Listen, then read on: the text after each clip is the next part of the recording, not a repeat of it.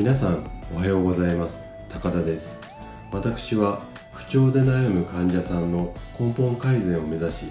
単にマッサージするだけでなくお医者さんが血液データを解析したり管理管理栄養士さんが栄養指導を行うといった国内でも珍しい治療院を治療を行う整体院の院長をしております。すいませんちょっと噛んじゃいましたね。さあ今朝も始まりました生涯健康ラジオですがこのラジオでは毎朝6時に人生100年時代を健康に生きるをテーマに健康に関するさまざまなお話をさせていただいております。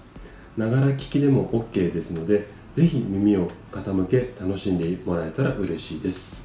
さて今日のテーマなんですけれども今日はですね血液ドロドロより大切な腸内ドロドロこんなお話をさせていただきたいと思います。で皆さんは血液に対してこんなイメージって持ってないですかね？血液ドロドロイコール悪いもの。血液サラサライコール良いもの。で確かに、えー、と血液がドロドロしてて停滞してるよりさらさら流れる方がいいことが多いんですよね。しかしながら単純にそれだけで解決できる問題ではないです。で本当の健康を手に入れるためにはどんなことをすればいいのかっていうと質の良いたくさんの血液をさらさら流すこと。これがすごく大切なポイントになってきます。じゃあ質の良い血液ってどういうことっていうお話をこれからさせていただきたいと思うんですけどもそもそも質の良い血液ってどういうことかっていうと質の良いこううん血液を作るためにはどういうことかっていう話をちょっとこれからさせていただきたいと思うんですね。で質の良い血液を作るためにはですね腸内環境を良い状態にすること。これがすごく大切になってきます。え？なんで血液をこうきれいにするのに腸なの？まあこんな疑問が浮かんで当然だと思うんですけどもここ数年の研究結果では腸内環境が悪化するといろんな病気を引き起こすというデータが数多く報,、告されてるんですね。で腸内環境が、うん、悪化をすると体にどんな悪いことが起きるかっていうのをちょっと簡単に説明させてもらうとですねまず腸内環境が悪くなると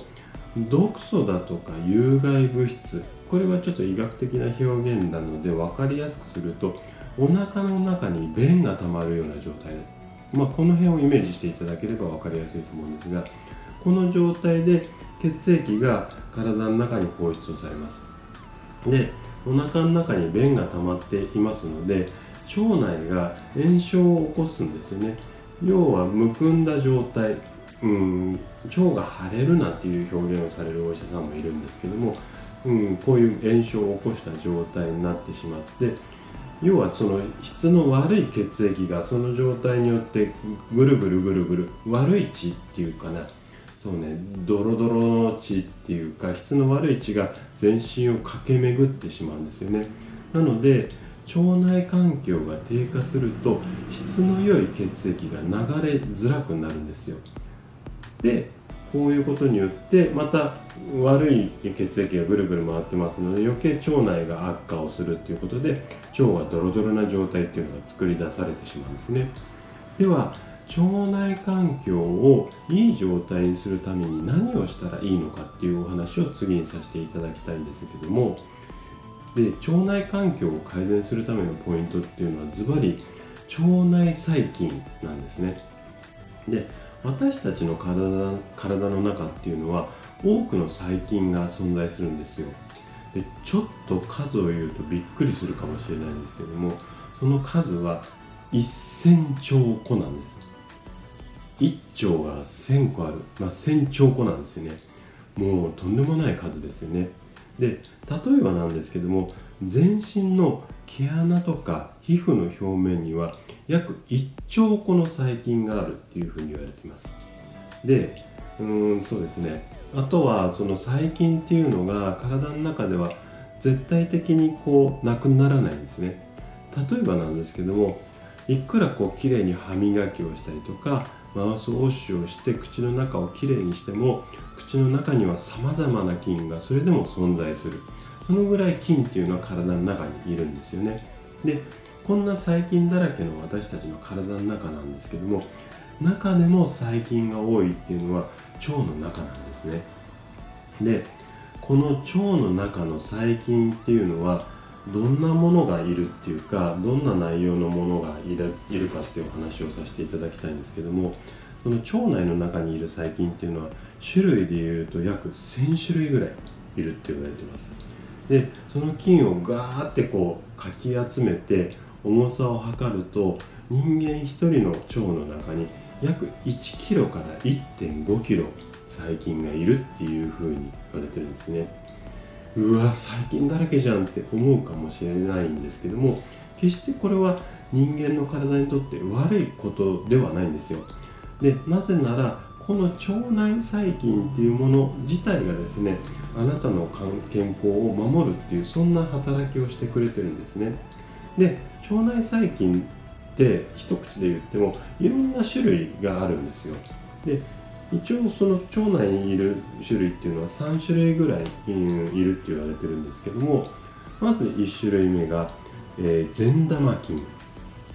で2種類目が悪玉菌。で3種類目これちょっと聞いたことない方も多いと思うんですけれども日和見菌日和見で菌ですね。こういう細菌がいるっていうふうに言われてます。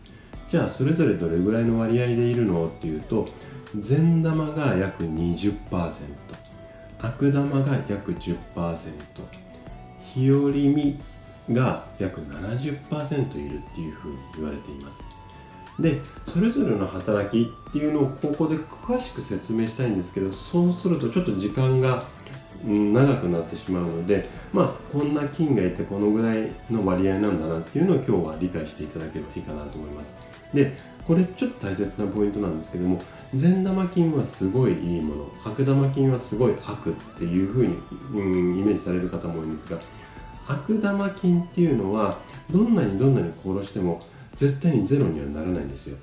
これはちょっと重要なポイントなので覚えておいていただければと思います。で、えーと、結論を言うとまあ健康でいるためにはこの腸内細菌の中の善玉菌の割合っていうのをその20%下回らないようにいい状態を常に、うん、保っておく。これがすごく大切になってくるんですね。ここまではなんとなく理解できましたかね。ということでうんと今日は、えー、血液ドロドロより大切な腸内ドロドロ、うん、こんなお話をさせていただきました。今朝はここで生涯健康ラジオ終了となります。今日のお話があなたの生涯健康で過ごすヒントになれば嬉しいです。それではまた明日の朝お会いしましょう。今日も笑顔で健康な一日をお過ごしください。